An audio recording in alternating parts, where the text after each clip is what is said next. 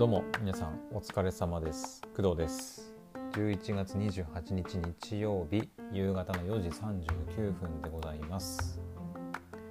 はい。というわけで今日の夕方の配信やっていきたいと思います。であのー、今日ね夕方お話ししたいことがまああったんであったっていうかまああるんですけどうんちょっともしかしたら長くなるかもしれないんであの一つその話だけにしとこうかなって思います。もしそのあっさりするって終われば、まあ、もう一つの方の方の話も、はい、しようかなと思ってるんで、えよかったら聞いてってください。で、えーと、じゃあ何の話かっていうと皆さんに聞きたいんですけどえっ、ー、とレベル5っていう、えー、ゲーム会社のゲームで「えー、白騎士物語」っていう作品をご存知の方いますか？はいえっ、ー、とレベル5っていう会社の「えーと、白騎物語」っていうねゲームが、はい、かなかなりっていうかまあ今から10年10年だね10年以上前かに、えー、出てました。はい、で今日はちょっとそのお話をしようと思ってでなんなんでそんな急にそんな昔のゲームの話をするのかっていうと、まあ、今日の朝ね本当にきっかけはたまたまで今日の朝起きて、えー、外でねこう軽く外の空気吸おうと思って、まあ、大体いつも音楽を音楽をかけながらなんかこう、うん、外の空気を吸ってねこう一日のこう英気を養う英気を養うというか、まあ、今日も頑張るぞみたいなあの空気をねこう自分で作ろうと頑張ってるんですけどその時にたまたまねこう、私のよくいつも使ってる YouTube ミュージックの、えーと、シャッフル再生をしたら、えーと、たまたまその「白騎士物語の」えー、と曲が流れまして、うん、であそういえば「白騎士物語」懐かしいと思って、はい、あの今お話ししようかなと思ってます。なのであの今日は実はねその朝から「白騎士物語」の話したいなって思ってたんだけどあのまあいろいろねまあ他の話題もあったんでガンダムとか働き方実験の話とかねあったんでなかなかこう白騎士物語の話をする余裕がなかったもので、はい、夕方になってしまいました。はい、というわけでちょっとね「白騎士物語」っていう作品について、うん、私のなんだろうちなみに言っておくと、まあ、ゲームです。プレイステ3のゲームです。うん、なのでそんなに昔ってわけでもないね。あ、のそれこそ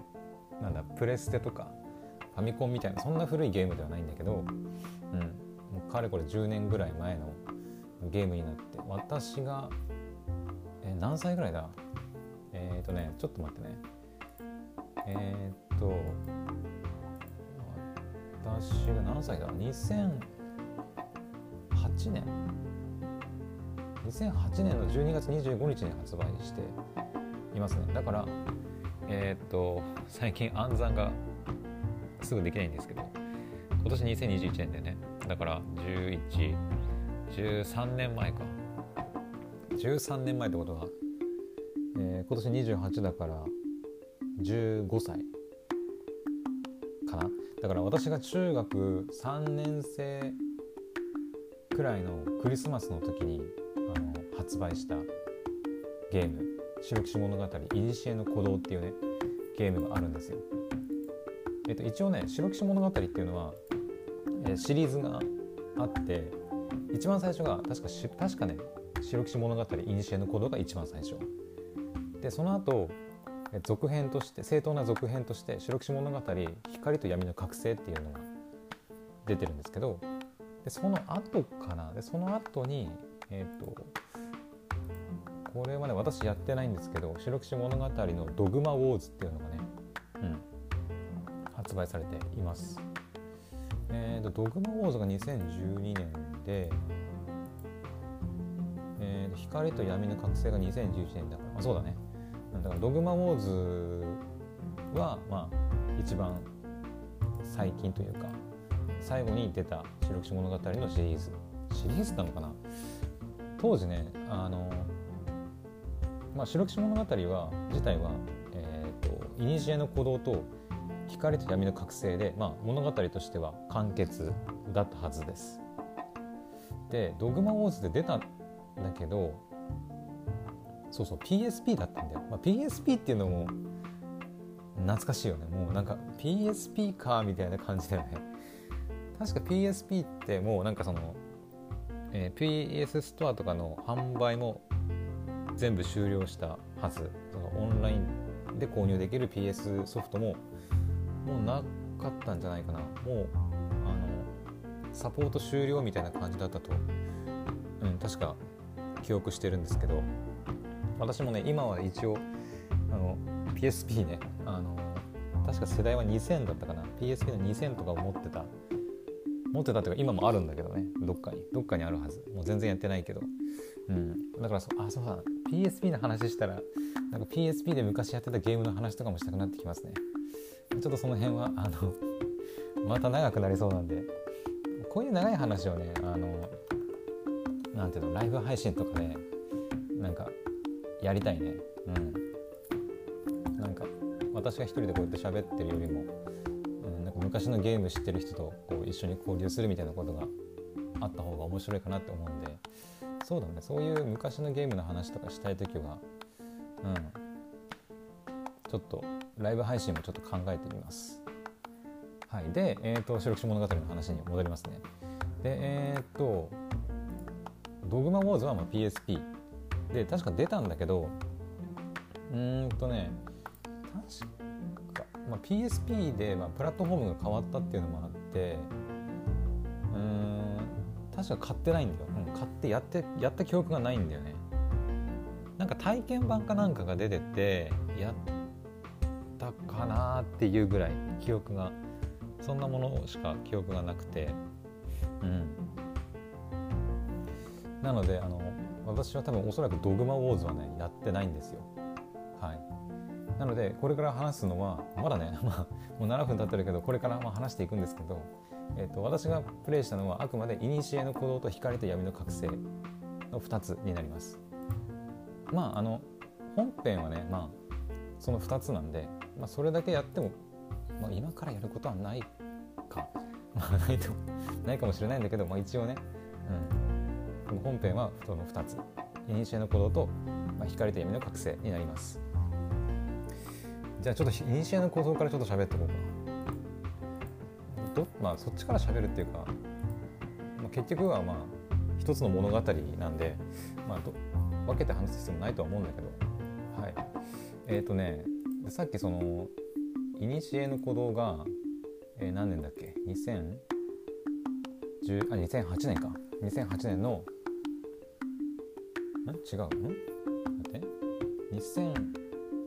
あ、いいのか、いいのか、いいのか、いいんだ、いいんだ。えっ、ー、と、2008年の12月25日に、えーと、イニシアの行動が、まあ、発売しているんですけど、えーと、この確かね「白口物語」っていう作品はえっ、ー、とねプレステ3があの発売されるよっていうなんか情報がねこう出てる時にあのそのプレステ3がこう出始めた一番最初の頃に、えーと、確か出た作品なんですよ「白騎士物語」って。確かね。うん。なんかその要はプレステ3が発売されてなんか目玉タイトル何かないかなっていう時にやっぱその「白騎士物語」出ますみたいな感じで確か売り出してた気がするんですよね。だからプレステ3が発売する前にあの、まあ、いろんな PV が出るわけですよ。なんか意味深な PV がねあの面白そうなこう好奇心をたたあの湧きた湧き立たせるようななんかこう面白い PV がたくさん出るんですけどその中にやっぱ「白騎士物語」も確か入ってて、うん、で確かプレステ3が発売してからしばらくしてからだったかなちょっと忘れたけど、うん、からえー、っと出て発売されてで買った記憶がありますね。うん。まあ、ストーリーとしてはえっ、ー、とね、まあ、結構王道のストーリーだった記憶があります。私もねもうプレイし終わってからもだいぶ経ってるんでしかも中学とか高校時代のちょっとうん、記憶だからはっきり覚えてないんですけどえっ、ー、とねその主人公が確かレナードっていう名前じゃなかったかな。確か。確かレナードっていうね主人公の男の子がいてでえっ、ー、とヒロインは、えー、その主人公のレナードが住む国のお姫様かな？うん確か。で、えーとまあ、主人公は、えーとまあ、レナードは別にその王族とかっていうわけじゃなくて普通のなんか平民みたいなあの人人とか人間なんだけどなんかある日敵が攻めてくるだったかな？敵が攻めてきてで、ま、魔物とかねなんかそういう敵に襲われるんだけどその国の城の確か地下に、えーとまあ、このタイトルの「白騎士物語」にもっていうタイトルにもなってるその白騎士白い騎士が、えーと、あの壁にねこうなんつうの貼り付けにされてるっていうか確か、うん、されててで主人公がその騎士の、まあ、なんつうの乗り手というかに、まあ、選ばれるっていうね、うん、まあ今考えればもう結構王道な、うん、ストーリーではあるんだけど主人公がその白い白騎士も白騎士にの乗り手になんつうの、まあ、選ばれてで、えーと、冒険をしながら、えーと、なんていうのか悪いやつを倒していくっていう話ですね。で悪い敵敵というかそのライバル的なやつも出てくるんだけど白騎士があれば、まあ、黒騎士がいたりとか騎士も何体か出てくるんだよね。えっ、ー、とね白騎士黒騎士はいた、うん、黒騎士は確かねなんか敵なんだけどなんだっけな途中でなんかちょっと仲間になるみたいなこともあったような気がするんだよね。ちょっと記憶がさあれなんだけどなんか今こうやって話してるとなんか実況プレイとか誰かの実況プレイとか見ながらあの昔のねあの白騎士物語をちょっと堪能したいなって思ったりしてるんですけど。結構 YouTube でねその白騎士物語って入れればゲーム実況やってる方とか結構いるんでまあ、そういうのを見るといいんじゃないかなって思います。うん。まあ、ストーリーだけ楽しみたい方とかもね、うん、楽しめると思うんで、はい、あとねその竜騎士とかも出てきたね、うん、竜騎士。そう何人かねその何人かとかその騎士も何人何体かいてで乗り手も何人かいるみたいな感じだったかな。今思うとそのこの白い騎士人形に乗って戦うっていうスタイルねあるんだけど私の好きなその英雄伝説のシリーズで「まあ、千の奇跡」っていう、まあ、シリーズがねあるんだけどあれがもうまさにその主人公がえっ、ー、とまああれは灰色の騎士人形か。騎士人形に、まあえー、契約者に選ばれてその灰色の騎士人形を駆使して、まあ、敵と戦うっていうね話が、まあ、英雄伝説千の奇跡の話ではあるんだけどそれよりも前にこの何て言うのかな白騎士物語でその主人公の男の子が白いでかい騎士人形を操って戦うっていうスタイルがもうすでにねあったっていう話です。はい、だから当時その英雄伝説の千の奇跡をプレイした時にあのあれこれ白騎士物語じゃね？と思ったぐらいあのなんか主人公がまあ騎士に乗って戦うっていうね、まあ、スタイルなんかこう思い入れがあったんでこの「白騎士物語」をプレイしていて、うん。うん。まあ、かっこいいよね、まあ、単純にやっぱりでもね、うん。まあ、王道だよねやっぱ。りそのでかいなんかガンダムもそうだけど、まあ、ロボットに乗って戦うとか、うん。まあ、やっぱ王道っちゃ王道なんだけど、まあ、その「白騎士物語」に関してはロボットじゃなくて、まあ、騎士騎士の人形っていうか、まあ、でかい騎士なんだよね、うん、普通のノーマル戦闘はノーマル戦闘でその人間のスタイルで戦うんだけどでやっぱそのボス戦ねボス戦最初はその人間スタイルで戦うんだけどその敵がねさらに本気を出してきてあこれじゃやばいってなってあの騎士にあ待って今思い出すとえっとね騎士にあれなるんだね。変身するんだね。そうだ思い出した思い出した。えっとえっとねまあ英雄伝説の千の奇跡のまあ、リ主人公リーン君はえっとまあ騎士に、えー灰色の騎士人形に乗るんだけどあれはね乗るんだよ、うん、まさに乗るって感じ。ガンダムと同じ。えっとそのコックピットみたいなのがあってそこにこう、まあ、魔法だったかな魔法かなんか使って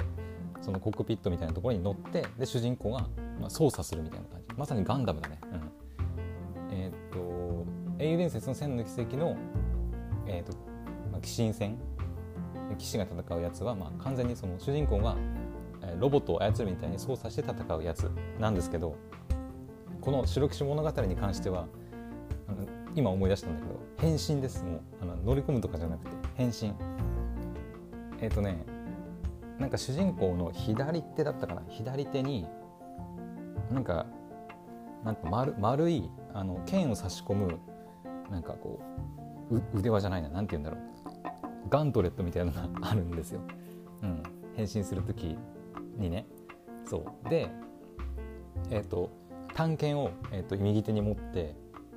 それをねこう、えーとね、右手に逆手に持つんだね。そう。簡単に言うと、えー、分かりやすく言うとどどんな感じかな、えー、と短い剣をその小指の方、えー親指の方からじゃなくて小指の方からこう刃先が出るような形で持ってでそれをあの左手のそのガントレットみたいなやつにシュカーンってこうなんつうの差し込むっていうのかな。あのシャーンって差し込んで「変身!」って言ってあの確か白騎士白騎士に変身するんですよ。確かね。あのちょちょっとその記憶が曖昧だからはっきりとはね覚えてないんだけどなんかそんな感じだった気がする、うん、だから変身シーンがねめちゃくちゃかっこよかった記憶があるんだよね。うん。でその騎士によってなんかその変身する前のもあのセリフがちょっと違うんだよね、うん、PV とかでもいろいろ出てたかな主人公が乗る乗るっていうかあの主人公の白騎士はなんだっけなんかあったかな？えっ、とね待てよ。思い出せ。えっ、と思い出せよ。えっ、とね主人あちなみに主人公の声はあの浪川大輔さんですね。確かうんそうそうそう。浪川大輔さんがやっててえっ、と主人公はシャーンってやってから変身だけだったかな。えっ、とね他のね竜騎士とか黒騎士とかはどうやって変身してたっけな。思い出せないな。なんか人もう一人覚えてるのはえっ、と仮面仮面だったかな？なんかえっ、とこう目元だけを隠すみたいな。あの、えー、とガンダムのシャアがつけてるようなこう形の目目と目の部分だけをこう隠すような仮面舞踏会で、うん貴族たちがつけてそうなあの仮面あるじゃないですか。それをえっ、とねつけて戦う、変身するやつが確かいた。敵だったんだけど。なんだっけな万物の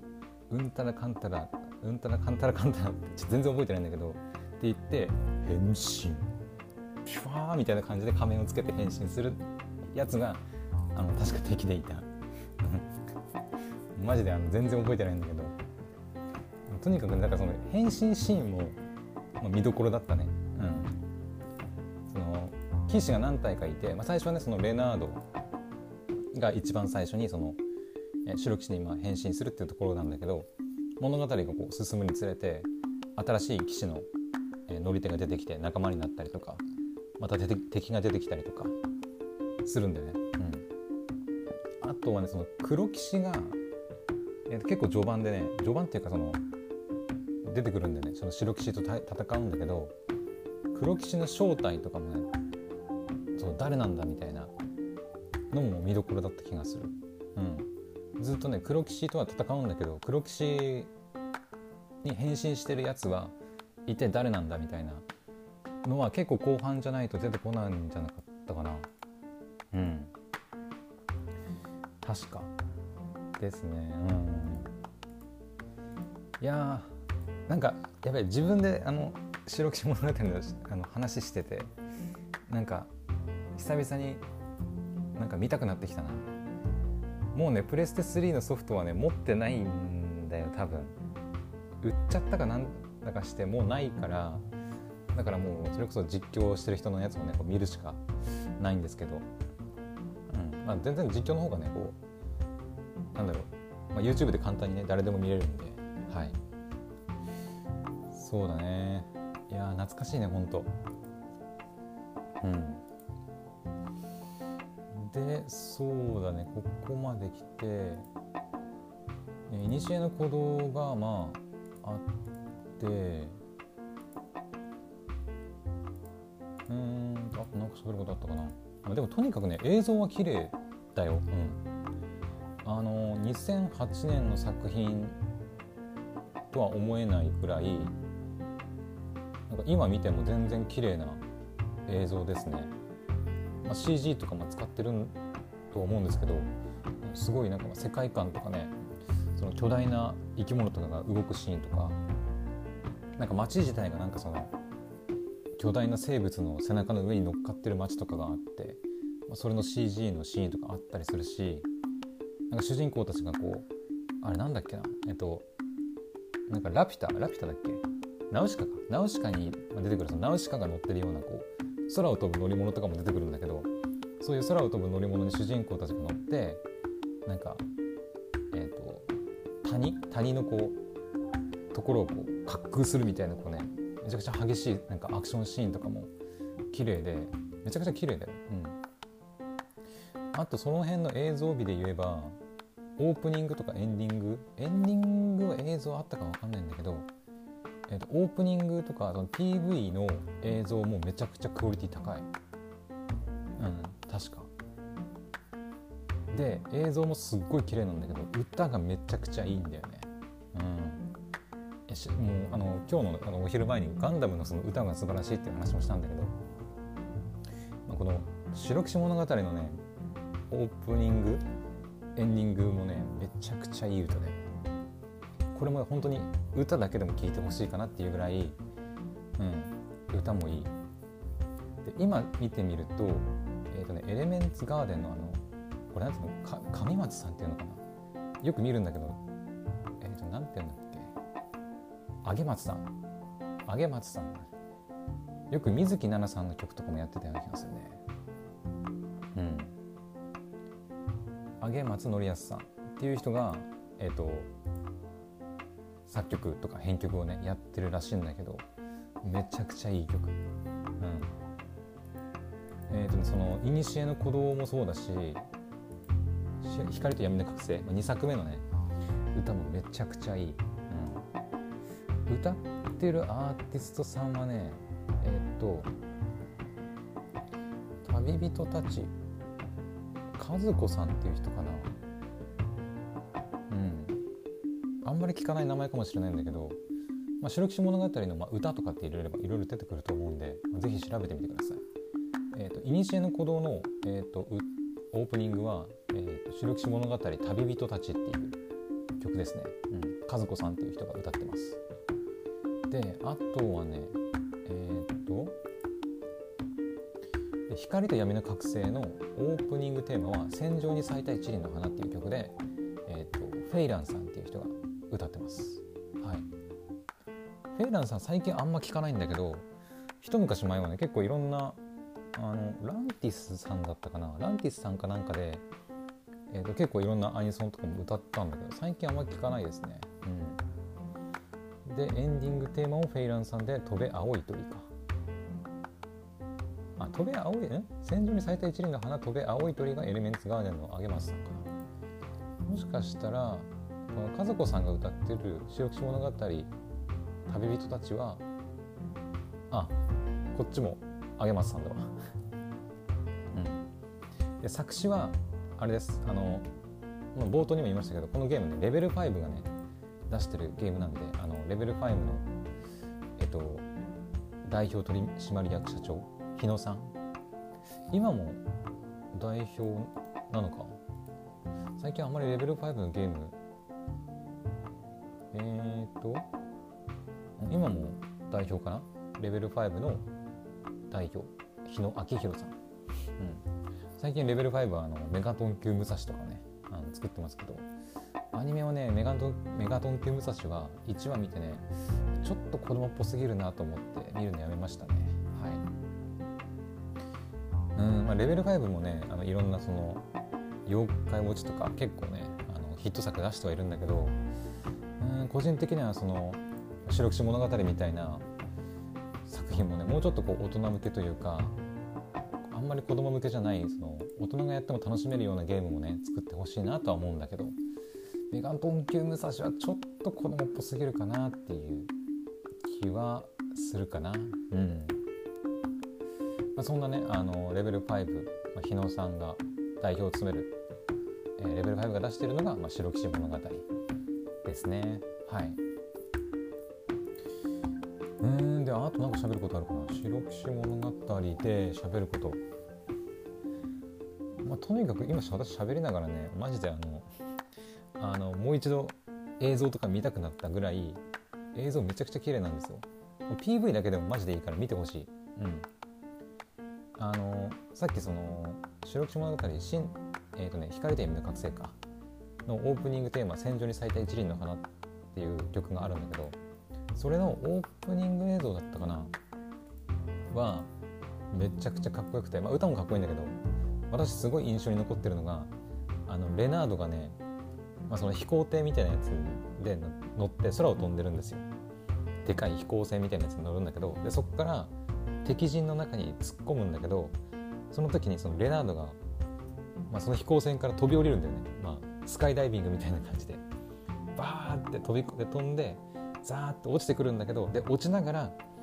その探検をシャーンって出して変身って言って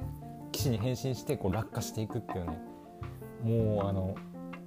なんだろう中人形心をくすぐるシーンがもう盛りだくさんっていう感じで、うん、もう変身するだけでもかっけえのにそれがそれが空からやってくるっていうね、まあ、まさにあれだね。あれもそうだったね。えっ、ー、と今日のお昼話したけどガンダムシード。ガンダムシードのあのキラヤマとか乗るストライクフリーダムとかもストライクフリーダムと違う。フリーダムガンダムとストライクフリーダムか。あれの登場シーンってあの確か2つともあの宇宙からこう地球にこうやってくるんだよね。ガンダムで、えー、キラヤマトがフリーダムとかストライクフリーダムに乗ってあの味方がねちょっと危機的な状況になった時にいきなりこう宇宙からこう大気圏を突破してパーンってやってくるんだけどあれめっちゃかっこいいよね。そう。それの要素がちょっとあってとにかく空からねこうなんだろうもう待ってましたとばかりになんかもう変身してもう降りてくるっていうねめちゃくちゃかっこいいね映像がついてるんで是非この「光と闇の覚醒」のオープニングだったと思うんだけど、うん、PV かオープニングの映像。がめっちゃかっこいいんで。もしよければね見てみてください。はい。でそうだね。あとなんか熱く語れることといえば今ねちょっとその「白騎士物語の」えーと、ポータルサイトっていうのかな。公式サイト自体はもうないんだよね。昔のゲームだから。公式サイトというかその PS プレイステーションのなんかポータルサイトみたいな。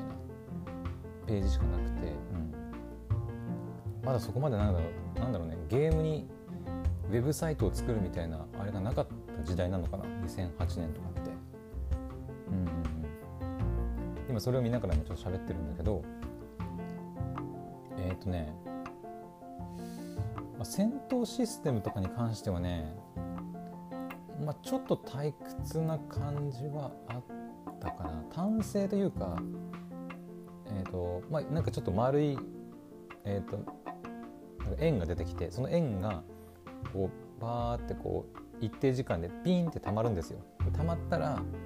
その行動ができる、まあ、攻撃するとか防御するとかあとはなんかスキルを発動するとかができるんだけどうんまあ戦闘システムに関しては当時も確かうん、なんかもうちょっとなんとかならなかったのかみたいなことは言われてた記憶がありますね。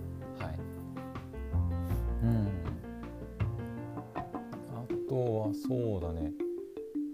あ、そうだ。光と闇の覚醒に関しては、その発売するじゃないですか続編が。で発売するんだけど、えっ、ー、とね、最新バージョンによる前作パートを丸々収録って書いてるから、そうだ思い出した。えっ、ー、とねえー、と。イニシアの鼓動を全くプレイその買って遊んでなかったユーザーも光と闇の覚醒を買えばえっ、とねイニシアの鼓動もね全部遊べるんだよ。確か。そう。あの光と闇の覚醒を買えばイニシアの鼓動からスタートして、えーと、光と闇の覚醒の最終ストーリーまで全部プレイできるっていうね感じだった気がします。私は確かイニシアの鼓動を買ってプレイして後に光と闇の覚醒買ったんで、まあ、両方とも買ったっていう形になるんだけどだからその光と闇の覚醒から入っても全部プレイできるっていう感じだったね。うん。まあいろいろそのイニシャのコードをプレイしていればそのクリアデータ引き継いであの光と闇の覚醒のストーリーからプレイもできたりっていう感じだったね。うんうんうん。懐かしいね。あとオンラインプレイも一応あってうん私もちょっとだけやったかなオンラインプレイ私が初めてゲームでオンラインプレイやったのってもしかしたら白騎士物語が初めてかもしれないですね。うん、まだ当時そんなにうーんと、まあ、私もまだ中学生ぐらいだったんでまだオンライン。私が中学生の頃ってそもそもスマホとかもまだ出出たばっかりとかの時代だったかな。私中学の頃は携帯とか持ってなかったんで高校入ってから持ち始めガラケーを持ち始めた記憶があって友達とかもあのみんなガラケーだったしスマホを持ってる人がいなかったと思うんだけど、まあ、そんな時代だったからあのゲームもねオンラインでその他のネットでつながってる人たちと一緒にゲームをプレイするっていうのこと自体が結構、うん、革新的っていうか何ていうのかな、まあ、新しかったかなっていう感じがしてます。はい、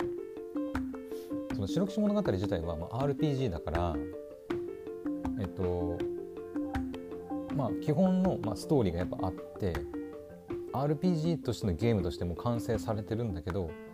それに加えてそのオンラインで他のユーザープレイヤーと一緒にこ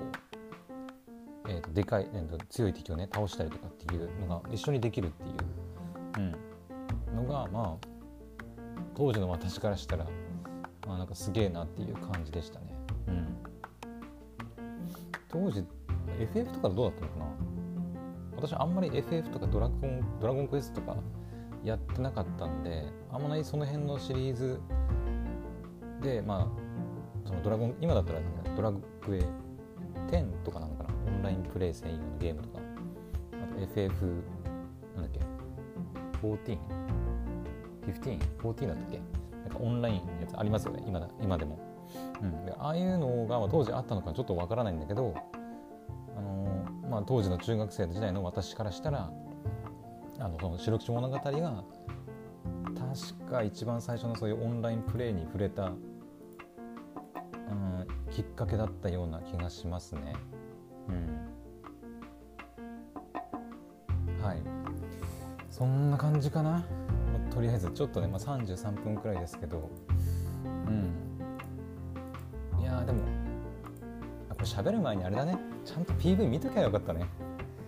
うん。ちょっと今見ながらだとあ見ながらっていうかあの喋りながらこの配信はねえっ、ー、とちょっと PV 流せないんで音拾っちゃうから。あーちょっと悔しいな。うん。待ってよ。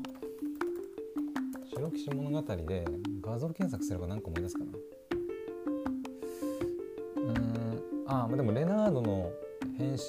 スタイルは合ってるかも。うんうんうん。えこれなんだ？あこれが多分あれかな。ラスボスかな。あなんかそういえばあれだ。えっ、ー、とそのさっきオンラインプレイできるって言ったじゃないですか。白騎士物語、えーと、自分のねそのアバターを作って、まあ、オンラインプレイ、まあ、今の本当にスタイルと同じですよね。ができたんですけどそのアバター用の騎士も確か作れるんですよ。確か。なんかね槍とか剣とか弓とかだったかな。なんかなんか武器を選んだりしてそのオンライン上のオンラインプレイ用の騎士っていうのを自分だけの騎士っていうのを作ったりとかできた記憶があります。マジで懐かしいな。いや画像見ると本当に懐かしくなるね。うんうんうん。あああったね。いや本当にあのパーティーでその自分のアバターで参加していろいろチャットしたりとか。うん。ありましたありました。これ誰だっけ？あれ？黒騎士って変身する人変わるんだっけ？なんかネタバレ？ちょっと待って。そう黒騎士はねちょっとねなんだろうまあ英雄伝説のその千の奇跡もあのまあいろ7体のか。7体の騎士人形が出てきて黒っていうのはまあ特別な騎士みたいな感じだったけど。確か白騎士物語も黒騎士だけはなんかちょっとね特殊な立ち位置だったんだよね。